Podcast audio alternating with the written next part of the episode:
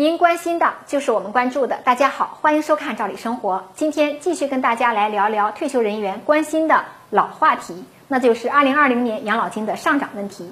截止到现在，已经超过二十多个地区公布了当地的养老金调整方案。即使有的地区没有公布方案，像黑龙江省也悄悄地落实了退休人员养老金上涨的工作。这充分说明了各地都非常的重视退休人员的待遇，重视养老金上涨工作。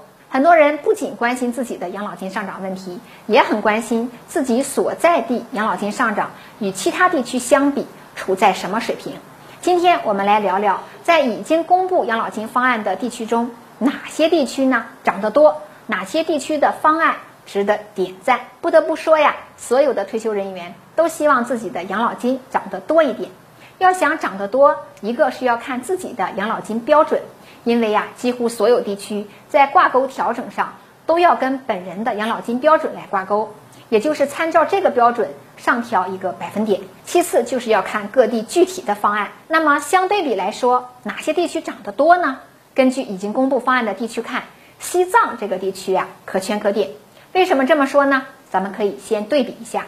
西藏在定额调整上，这个标准呢让人惊喜。一般地区比较高的标准呢，就是每人每月上涨个五十元、六十元。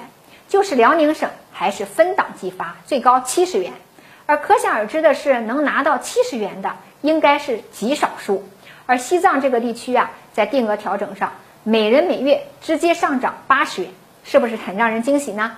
其次啊，在挂钩调整上也一样，与缴费年限挂钩。和与个人养老金水平两个方面挂钩，按缴费年限挂钩的方案呢，就可圈可点。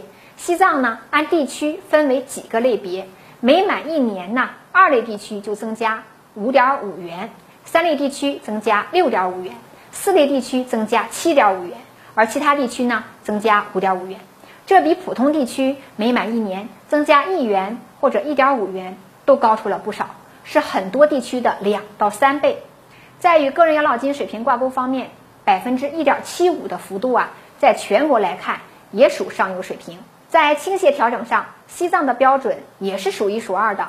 按照规定，凡是二零一九年十二月份年满七十周岁不满八十周岁的，每人每月再增加七十元；八十岁及以上的，每人每月再增加一百一十元。这么算下来，即使是相同养老金标准的人，其他地区退休人员上涨的部分，跟西藏退休人员相比，也要逊色多了。西藏的养老金上涨虽然比其他地区高，但是很多朋友觉得这也是应该的。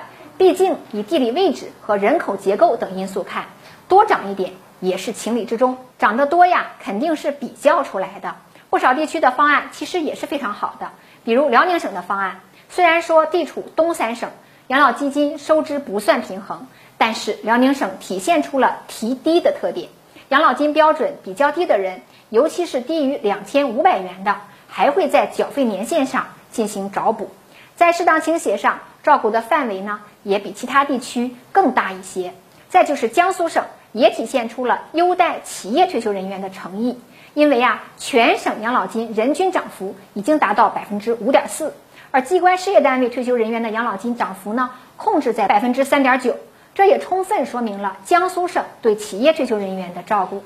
养老金事关退休人员的福祉，也是整个社会啊关注的大事儿。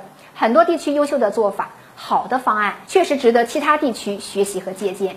这样呢，才能提高整体退休人员的幸福感。今天的话题就先聊到这儿，感谢收看，下次见。